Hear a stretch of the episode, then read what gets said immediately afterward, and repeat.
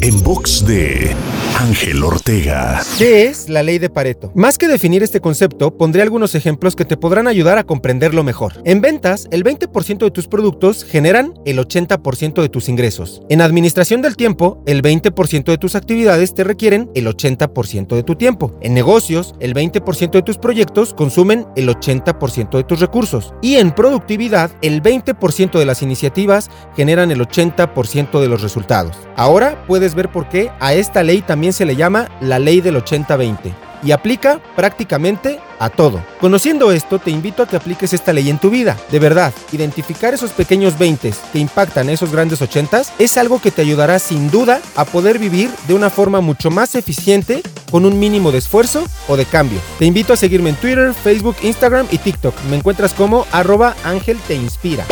En box de Ángel Ortega. En box.